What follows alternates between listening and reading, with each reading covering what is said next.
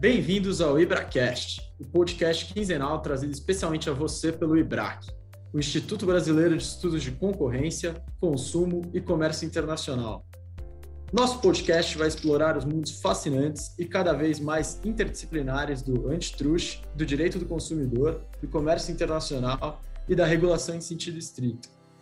A cada episódio serão convidados especialistas, dentre autoridades, advogados, economistas e acadêmicos, para participarem dos debates mais atuais e relevantes das áreas de atuação do Instituto. Fiquem ligados e curtam o programa. Olá pessoal, tudo bem? Aqui é Bruno Becker e hoje temos mais uma edição do IbraCast. E hoje temos duas queridas convidadas, a Raquel Cândido e a Maria Eugênia Novis. A Raquel Cândido é conselheira federal da OAB e sócia de Magalhães Dias Advocacia e diretora do IBRAC em Brasília. E a Maria Eugênia Novis é sócia do Machado Meyer. Raquel, Eugênia, Sejam bem-vindas. Uh, é uma honra ter vocês duas aqui com a gente. Obrigada pelo convite, Bruno. Obrigada, obrigada. É um prazer muito grande participar da gravação aqui, participar do IBRACast, uma iniciativa do IBRAC tão bem sucedida e estar com vocês aqui nesse, nesse bate-papo. Maravilha, a honra é nossa. E, e, hoje a gente tem um assunto muito interessante, é, é, a pauta do dia, né, que são essas alterações recentes que a gente vem tendo no Conselho, no CAD. E eu queria primeiro pedir para a Raquel começar a explicar um pouco quais são essas mudanças, né? Que, do que, que a gente está falando, quais foram essas novas uh, alterações da composição do CAD.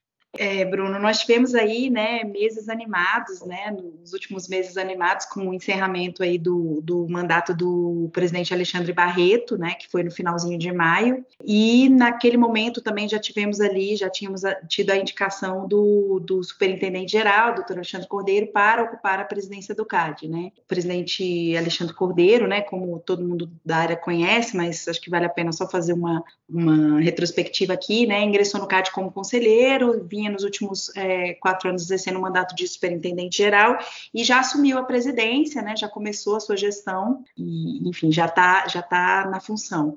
E o presidente Alexandre Barreto, né, é, terminou seu mandato, está aí com a indicação para ocupar a superintendência, né, é, geral, e pende a sua sabatina que deve acontecer em breve. Então, é, isso aí foram os, as mudanças mais recentes. É, eu acho que a gente tem é, mudanças também no futuro próximo, né? A, a, bom, primeiro, teve a, o, o fim do mandato do conselheiro é, Bandeira Maia, que terminou agora em julho, Isso, e já houve a indicação é, de, um, de um substituto, né? Um novo conselheiro, que é o, o Gustavo Augusto de Freitas de Lima, é, foi indicado já, essa, a indicação saiu no Diário Oficial também é, é, recentemente, é, não, não, não, foi sabatinado ainda, né, Raquel? Uhum. É, mudanças próximas, o Procurador-Geral Walter Agra, é, o mandato dele se encerra em, em outubro, ainda sem indicação de substituto, e depois disso, agora, acho que a próxima mudança somente em 2022, em fevereiro, ah, quando se encerra o mandato da conselheira Paula Farani. Maravilha, muito obrigado, Eugênia e Raquel. É muito bom ter esse, esse panorama.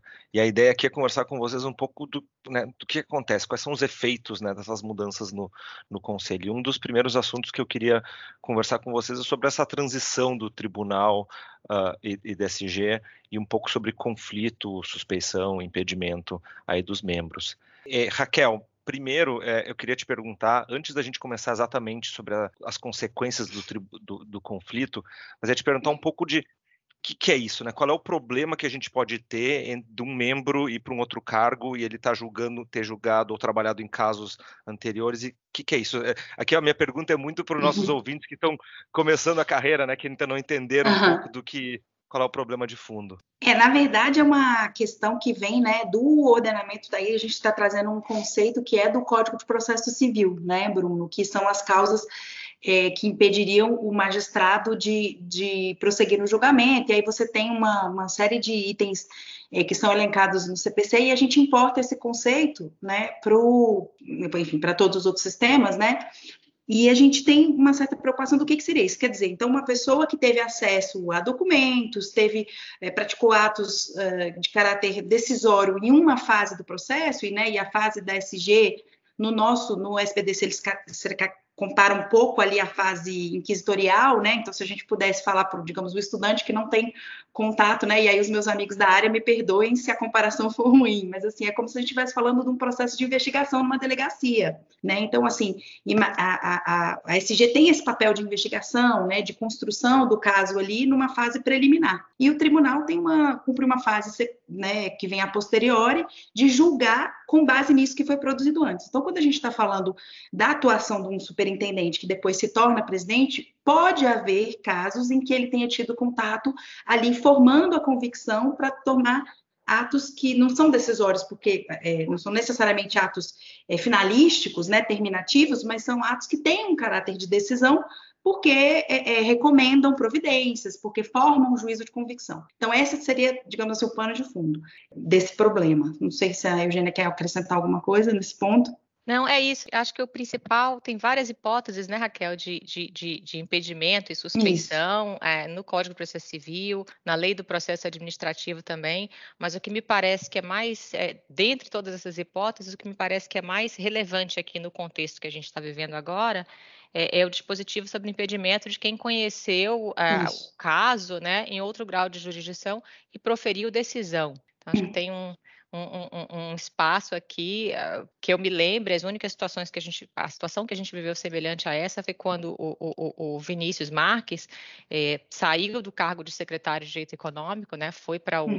foi para o CAD, é, mas a gente não tem muito, muitos precedentes, enfim, sobre a interpretação desse dispositivo nos casos concretos. É, aí a gente, a gente, acho que todos os advogados, todos os colegas, todos os clientes, né, tem, estão muito curiosos, né, eu acho, de como é, o presidente Cordeiro vai, vai se portar, mas, assim, eu, aí eu, eu digo assim, a vantagem, né, de, de de certa forma, a gente tem uma pessoa que vem vindo no sistema com a gente, né? Já assim, já, o presidente Cordeiro é uma pessoa extremamente eh, conhecida, acessível, de posições muito abertas, transparentes, Sim. eu diria também, né? E eu acho que ele, que, que, assim, a minha especulação aqui é que vai ser uma análise bem caso a caso, ato a ato do que foi praticado. Assim, acho que não vai existir uma uma regra voto em tudo ou não voto em nada, né? Uhum. Acho que vai ser uma, uma análise ponderada. Ele tende a ser uma pessoa ponderada, né? Sim. Na minha opinião.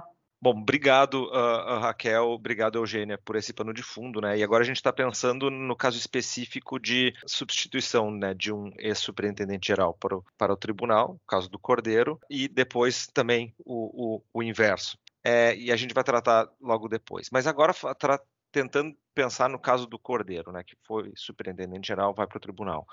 Como é que são tratados esses, esses casos de que um cargo de investigação vai passa para o tribunal. Né? Quais são quais são os possíveis problemas que geram daí específicos, né? E, e, eu vou dar um passo adiante. Não? Como é que seria? Quais são as regras aplicáveis nesse caso? Uh, uh, haver, se houvesse problema, né? Haveria uma substituição do presidente em caso de conflito? Tem voto de Minerva? Como é que funcionam as regras do jogo nesse caso, né? De, em casos de possíveis conflitos? Bom, eu, eu, eu, eh, destacaria aqui um, um, ponto que eu acho que é, é, é interessante, é que o atual presidente Alexandre Cordeiro ah, já é o membro mais longevo aqui do nosso eh, do CAD, do nosso sistema de defesa da concorrência. Eh, ele foi conselheiro do, do, do, tribunal, né, já sob a Lei Nova de 2015 e 2017, superintendente geral de 2017 até recentemente, agora em 2021, e é, assume a presidência de 2021 a 2025, né? Completará então um total de 11 anos ah, no sistema. Acho que o, o, o vice-líder aqui em termos de, de prazo no sistema é, é, é do, é o Vinícius, Vinícius Marques, que ficou ah, durante nove anos como conselheiro de 2008 a 2011, secretário de Direito Econômico entre 2011 e 2012 e depois foi presidente também do CAD de 12 a, a 16. É, eu, eu a, a, destacaria sobre essa questão de é, impedimento, suspeição, que a, as autoridades né, previstas no, que, no, regimento interno que podem ser objeto de impedimento ou suspeição, presidente do tribunal, é, superintendente geral, é, procurador geral, inclusive, é, eles podem tanto de ofício se declarar suspeitas ou impedidas, né? É, e, é, caso isso não aconteça, a, a parte interessada pode também é, arguir o, o impedimento ou suspeição, e caso a autoridade não reconheça essa situação, mediante provocação é, de um terceiro de uma parte interessada, se cria né, um incidente de suspeição ou impedimento é, que corre no, no tribunal. Tá? Então, ao final, o, o tribunal é, chega a uma decisão sobre a possível hipótese de, digamos assim, impedimento em sentido, em sentido amplo. E, e caso se reconheça isso, o próprio regimento tem regras é, específicas de substituição, de substituição. Isso, e acho que vale destacar, né, essa questão que tem, assim, vários conselheiros até que atuaram, né, por exemplo, conselheiros que, que vêm da advocacia, né, é, tem por praxe é, é, declinar, né, os casos que estão impedidos e, e, enfim, já é um procedimento que, que, não pela mesma hipótese, obviamente, mas, mas é, é, algo que é muito corriqueiro quando você tem essa troca de, de posições, né, de alguém que está de um lado do, do balcão, vai para outro e tudo mais. E aqui eu acho que também vale é, é, mencionar a questão do, do, conselheiro mais antigo, né, do decano, né? Então, assim, na hipótese a gente que tratando do presidente, o próprio regimento traz uma solução é, é de chamar o decano para assumir a presidência naquele momento, naquele, naquela situação.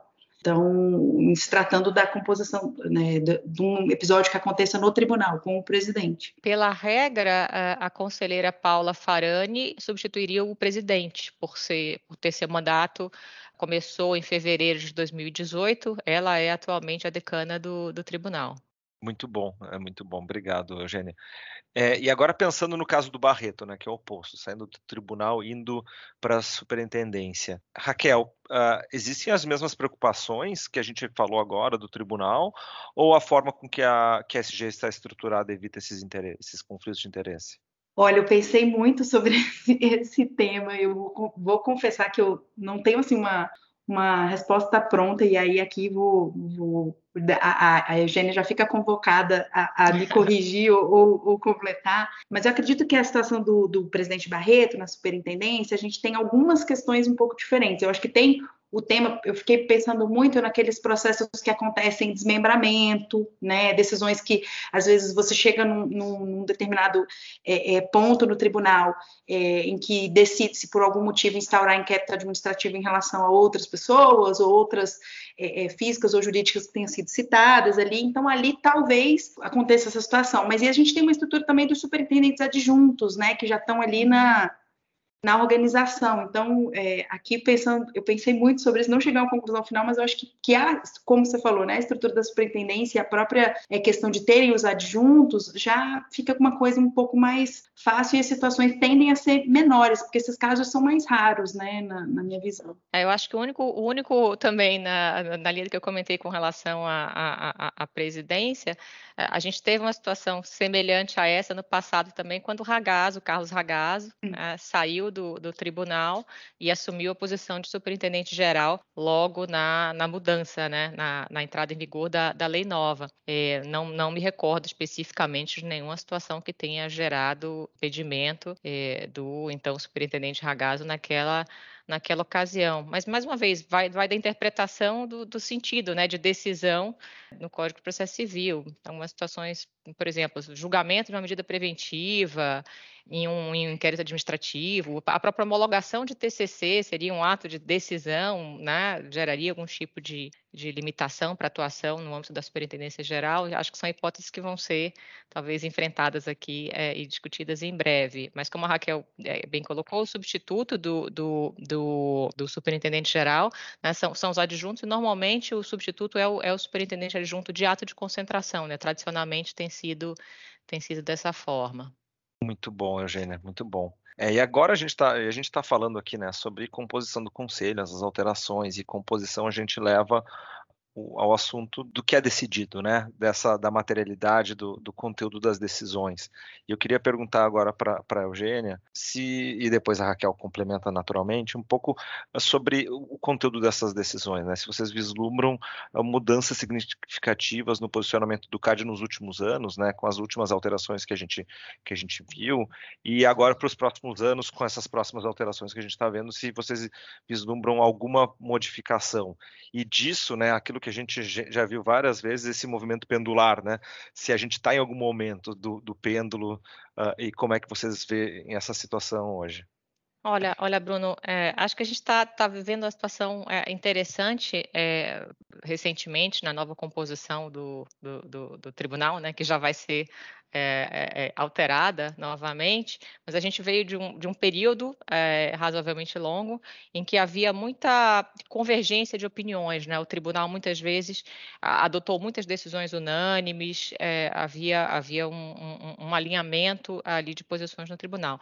Depois a gente passou para uma situação em que a gente tinha é, uma, uma, maioria também, né? Muitas decisões tomadas por a 5 a 2.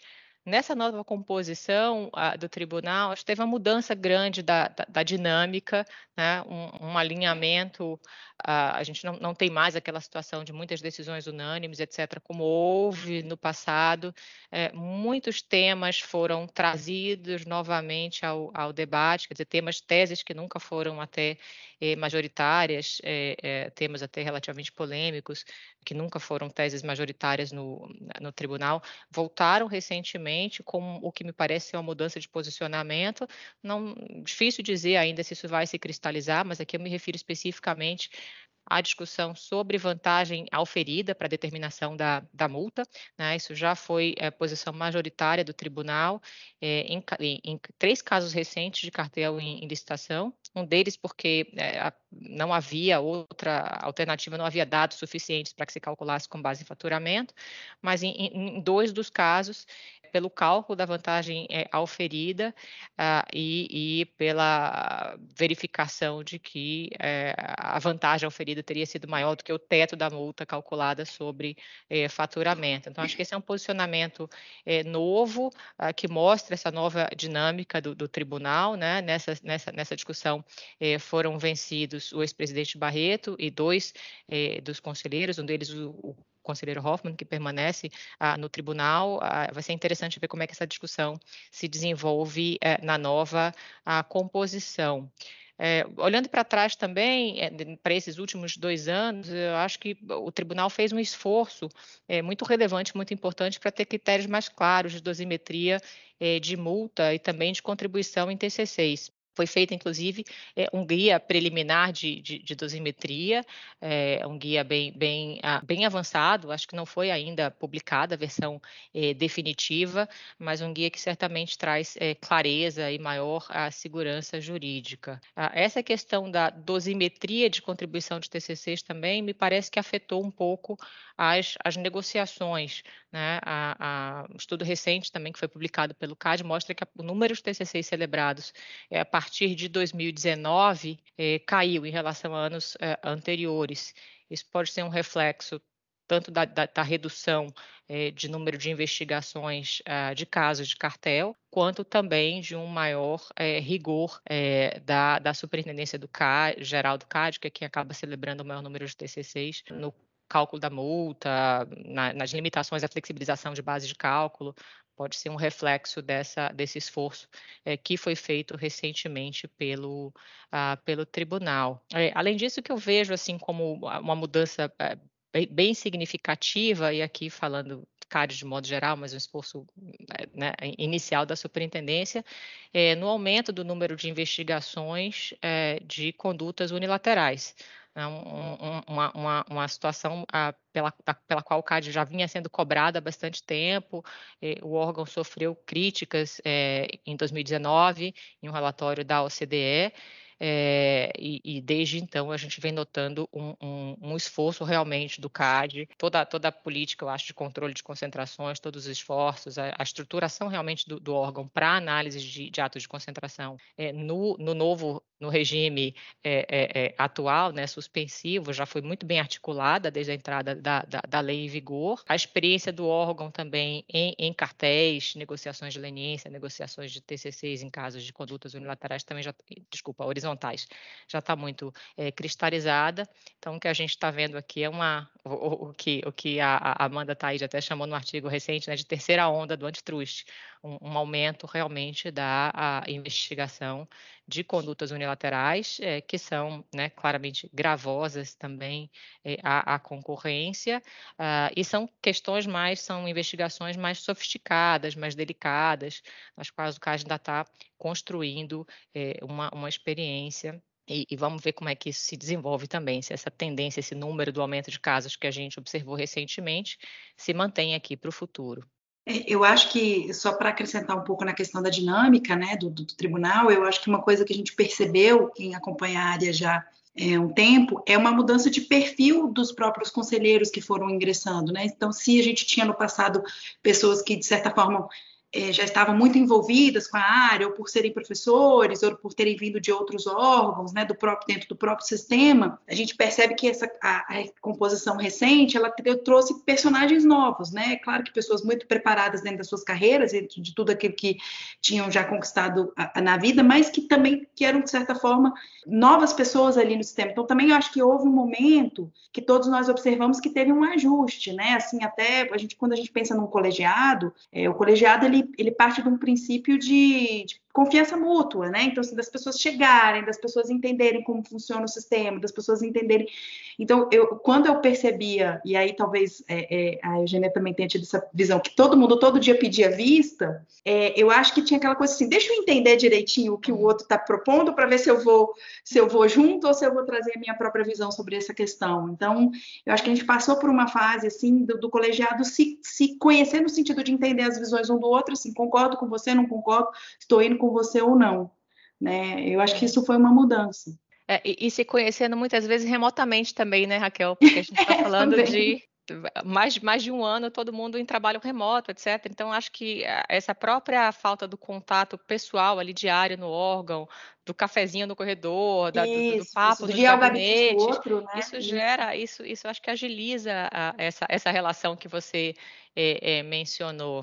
Acho que nesse contexto também a, a pandemia não, não favoreceu, né? É, eu acho que a todos nós, né? na verdade, a gente tem que fazer todos os, os é, né, se louvar todos os esforços da administração em manter o órgão funcionando, e se a gente comparar com Sim. outros órgãos que a gente atua, do judiciário, outras agências, assim, o CAD praticamente não teve nenhuma, nenhuma interrupção de funcionamento, eu acho que muita coisa continua funcionando muito bem, né? Acho que tem alguns temas que são mais sensíveis, né, de se tratar em videoconferência, mas a gente é, sabe que, que o órgão, é, acho que venceu, né, a pandemia no sentido, assim, de manter seu fluxo de trabalho e sua eficiência. Em, Sem dúvida. e, e assim, é, e, e, eu ainda diria, manteve o fluxo de trabalho e, e a eficiência em um contexto assim de um, aumento muito significativo de número de casos, né? Número de falando, falando de atos de concentração especificamente, é, incluindo operações, é, muitos casos de, de rito ordinário, operações complexas, com toda a dificuldade de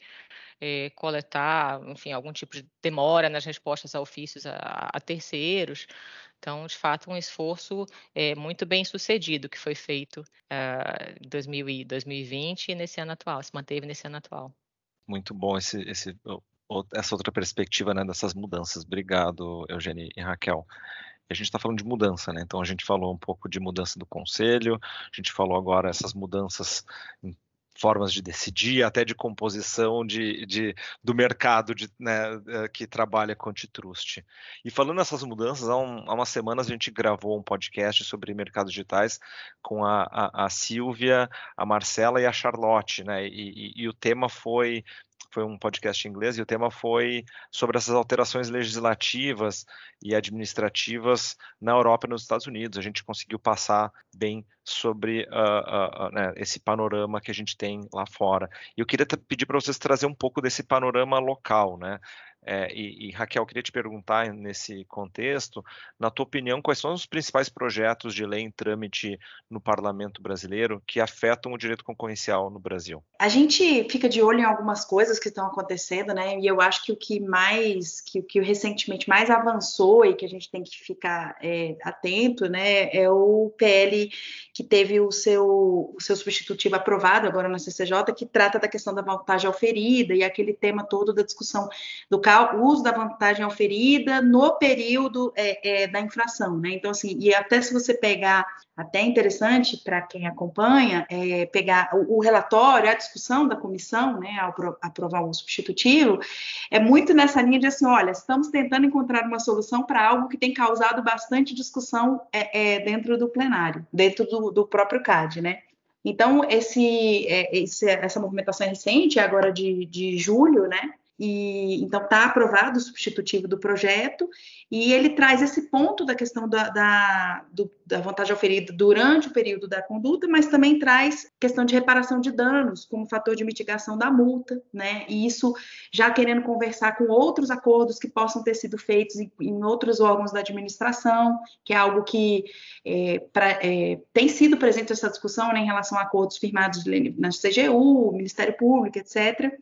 E tem um ponto curioso desse, desse PL, que é a questão de obrigação de informação às casas do Congresso sobre as atividades do CAD. Então a gente fica muito curioso para saber como é que isso vai se dar, porque a gente, se a gente pensar hoje, a gente não tem nenhum tipo de fluxo de, de controle, né, de supervisão do, do que acontece é, é, é, no, no, órgão da concorrência, e esse PL pretende trazer aí uma, uma necessidade de, de, prestação de contas. Então, esse eu acho que é um que, que vale comentar que é o 9238 de 2017, que, que é um que, tá, que teve movimentação recente, né? Sobre esse projeto e, e, sobre esse último ponto do projeto que você trouxe, Raquel, do, do, do, do de um monitoramento, digamos assim, de, de, uma ciência, interessante, né? Porque o projeto fala que o, o, o, o CAD deve enviar à Câmara e ao Senado mensalmente a relação das operações declaradas complexas.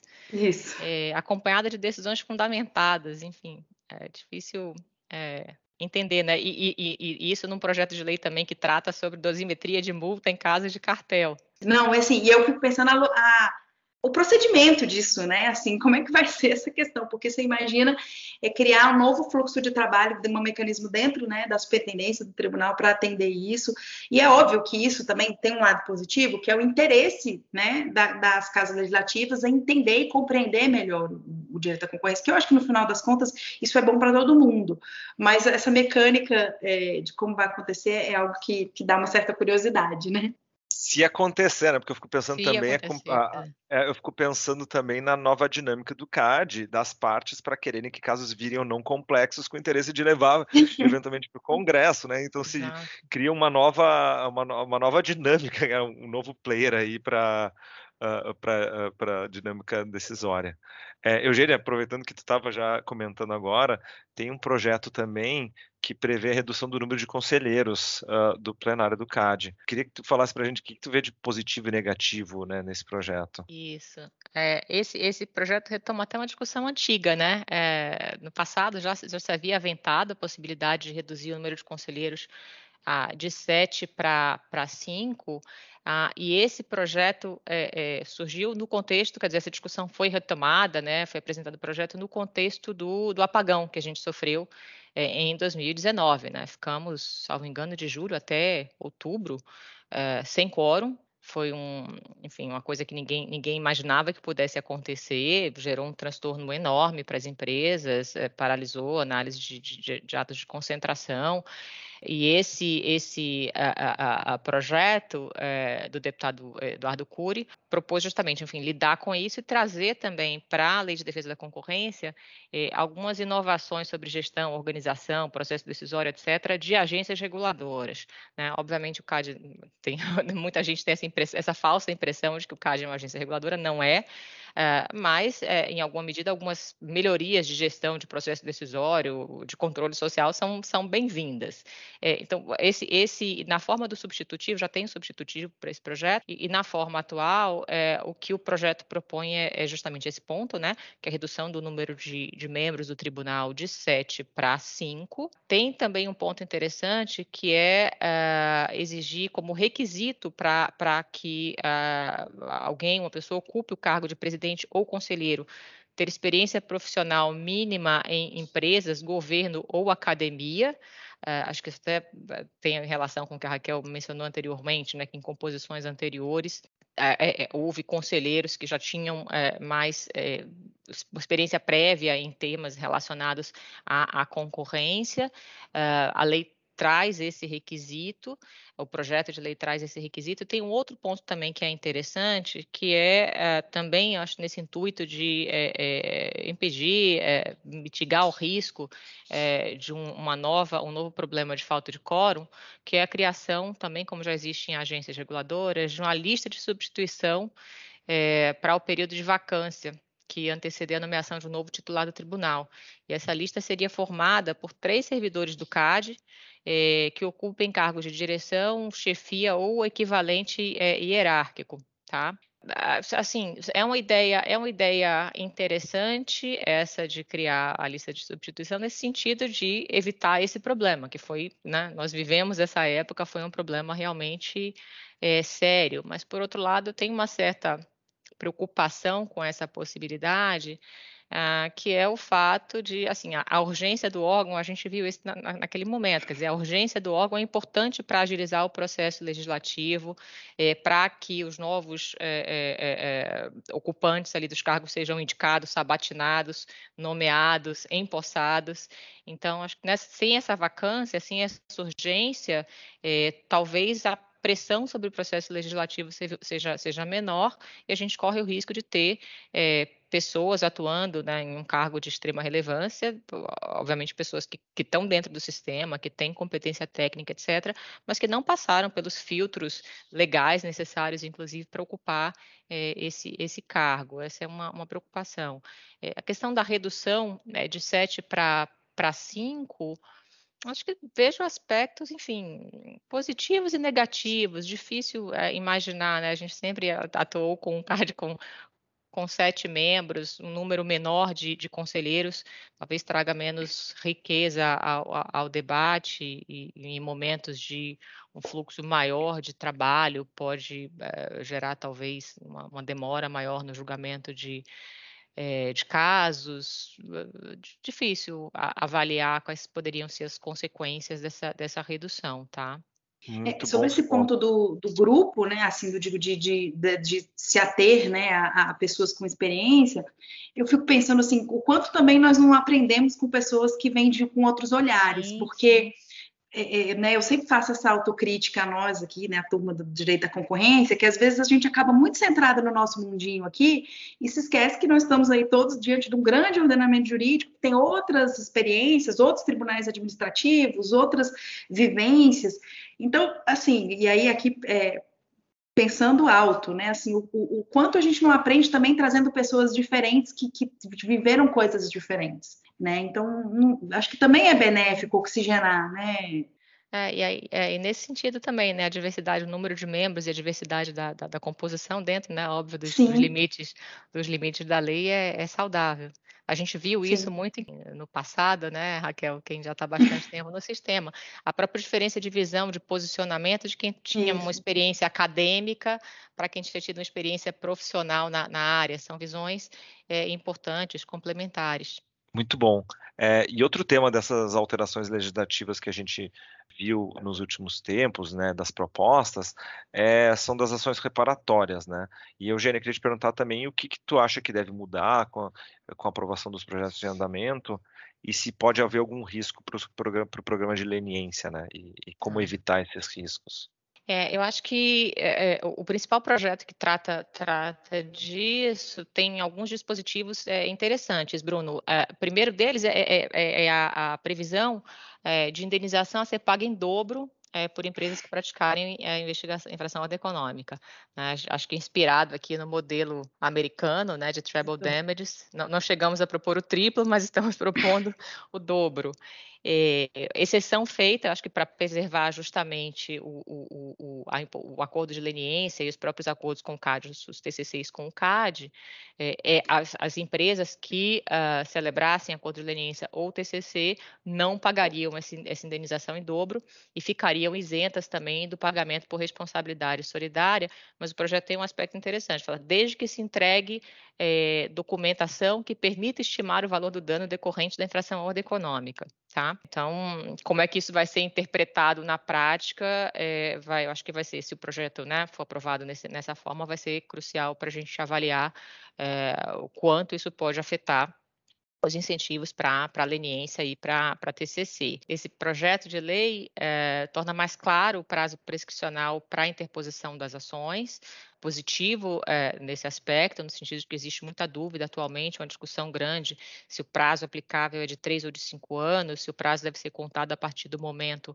da ocorrência da lesão é, ou da ciência da violação pelo, pelo titular. É, e, nos termos do projeto, ele dispõe que a contagem de prazo se inicia a partir da ciência inequívoca do ilícito e de que o prazo prescricional é de cinco anos. Acho que esses são desenvolvimentos é, importantes. É, tem mais um aspecto que eu considero importante desse projeto, é, que é o fato dele estabelecer que a decisão do CAD já é condição suficiente para a formação de provas com relação ao cartel. Tá?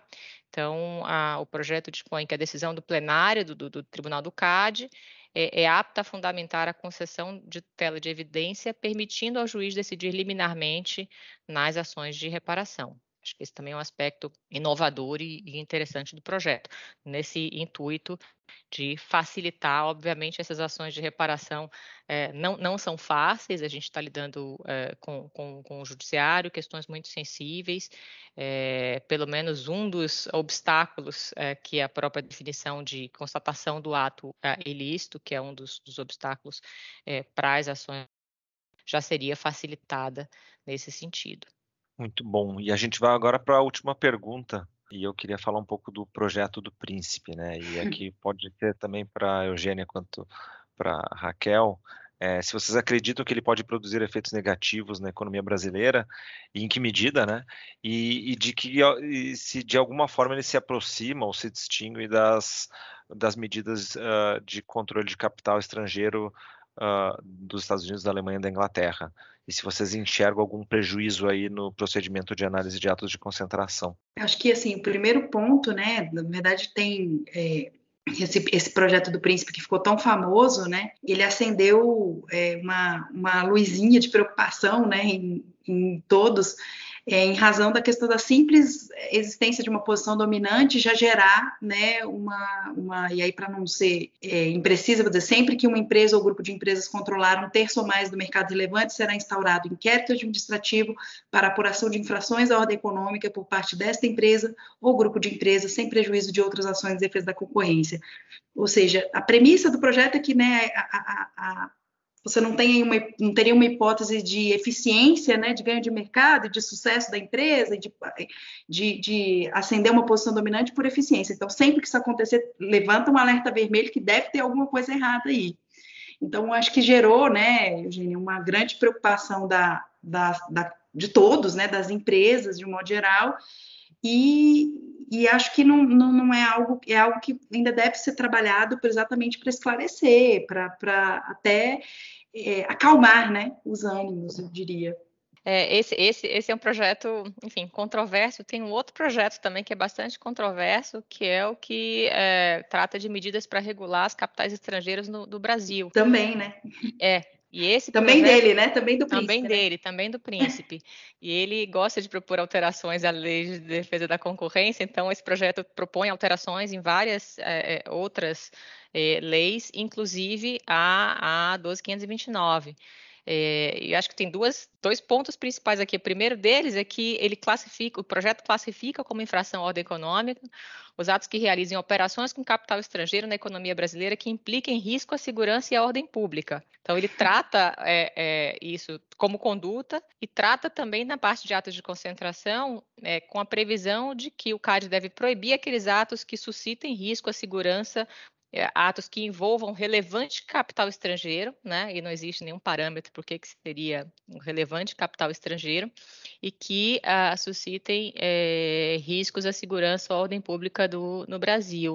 É, acho, é, bom, tá na, na linha aqui do, do, dessa onda de protecionismo, eu acho que a gente tem visto no mundo inteiro de controle de capitais uh, estrangeiros, Uh, mas gera, claro, preocupação, né, por duas questões. Primeiro, os investimentos estrangeiros são muito é, importantes no Brasil e uma parte muito significativa dos atos de concentração que acontecem no Brasil contam com capital é, estrangeiro, né, tem, tem investimento estrangeiro envolvido. E uma outra preocupação também é que isso vai trazer traria, né, caso, caso esse projeto seja é, é, convertido em lei, é, discussões para o CAD que não são relacionadas diretamente à, à defesa da concorrência. A gente já enfrenta né, esse, essa discussão do que, que o CAD tem que levar em consideração, se o CAD leva em consideração questões sociais, ambientais, etc., nas suas decisões. Acho que é, o CAD já tomou o seu caminho, as decisões, a análise de atos de concentração, as análises de conduta são baseadas nos riscos que aquelas práticas, concentrações ou, ou práticas comerciais trazem a concorrência no fim do dia é, ao, ao interesse, ao bem-estar do, do, consumidor. Então, trazer essa discussão sobre ah, segurança, ordem pública, etc., para o CAD, acho que é uma questão bastante, bastante delicada, né? Bem, bem delicada. É, bom, Raquel, eh, Eugênia, está terminando aqui nosso podcast. Foi uma, não só uma honra, mas uma grande aula. É, mais uma aula, um privilégio meu aqui de, de conversar com vocês, aprender tanto. Queria agradecer vocês duas nos ensinar tanto, trazer tanto da perspectiva de vocês, da experiência de vocês. É, e é isso, vamos aguardar agora, ver o que, que vem pela frente, né, os nossos próximos passos e continuar acompanhando as alterações do CAD. Muito, muito obrigado. Eu que, agradeço, acho que foi uma experiência incrível. Né? O nosso podcast já tem sido tão bem sucedido e fiquei muito honrada em participar. É, também, gente. Prazer muito grande conversar com vocês hoje, fazer parte dessa série aqui que tem trazido tanta informação e reflexões relevantes para nossa para nossa comunidade. Muito obrigada pelo convite. Olá, eu sou a Renata Gonzalez, estou aqui com meu colega Luiz Jaique e nós iremos apresentar o quadro Giro pelo IBRAC, trazendo a agenda de cursos e eventos que acontecerão no mês de agosto. Nos dias 16 e 17 de agosto, teremos a segunda jornada de regulação e concorrência que contará com apresentações e debates de pesquisas e artigos acadêmicos explorando os universos da regulação e concorrência. Também no dia 16 de agosto começam as aulas do curso Ações Indenizatórias por Dano Concorrencial, organizado pelo Comitê de Contencioso e Arbitragem. O curso está excelente, com professores de altíssimo nível. Não percam, pessoal! No dia 18 de agosto, teremos o workshop da UNB com o IBRAC, tratando sobre um tema super quente, que é a regulação de plataformas digitais. Nos dias 25, 26 e 27 de agosto, ocorrerá o 21º Seminário sobre Comércio Internacional. E por fim, gostaríamos de lembrar que o prazo para envio de artigos para o prêmio Bractim já está aberto e se encerra no dia 20 de setembro. Não percam, pessoal, e fiquem ligados e até a próxima. O IbraCast é uma produção do IBRAC, o Instituto Brasileiro de Estudos de Concorrência, Consumo e Comércio Internacional, conduzida por Priscila Brolio Gonçalves, editora-chefe, e Vivian Fraga, roteirista principal, e produzida com o apoio técnico das equipes de comunicação de Tosini Freire e Brolio Gonçalves Advogados. Obrigado por ouvir esse episódio do IbraCast, o podcast produzido e disponibilizado pelo IBRAC, o Instituto Brasileiro de Estudos de Concorrência, Consumo e Comércio Internacional. Visite nosso site ibrac.org.br para conhecer todos os nossos comitês especializados, nossos eventos e nosso vasto material biográfico disponível. Nos encontramos no próximo episódio do IbraCast. Até lá! As opiniões aqui expostas não necessariamente representam aquelas do IBRAC e das instituições a que estão vinculados os participantes.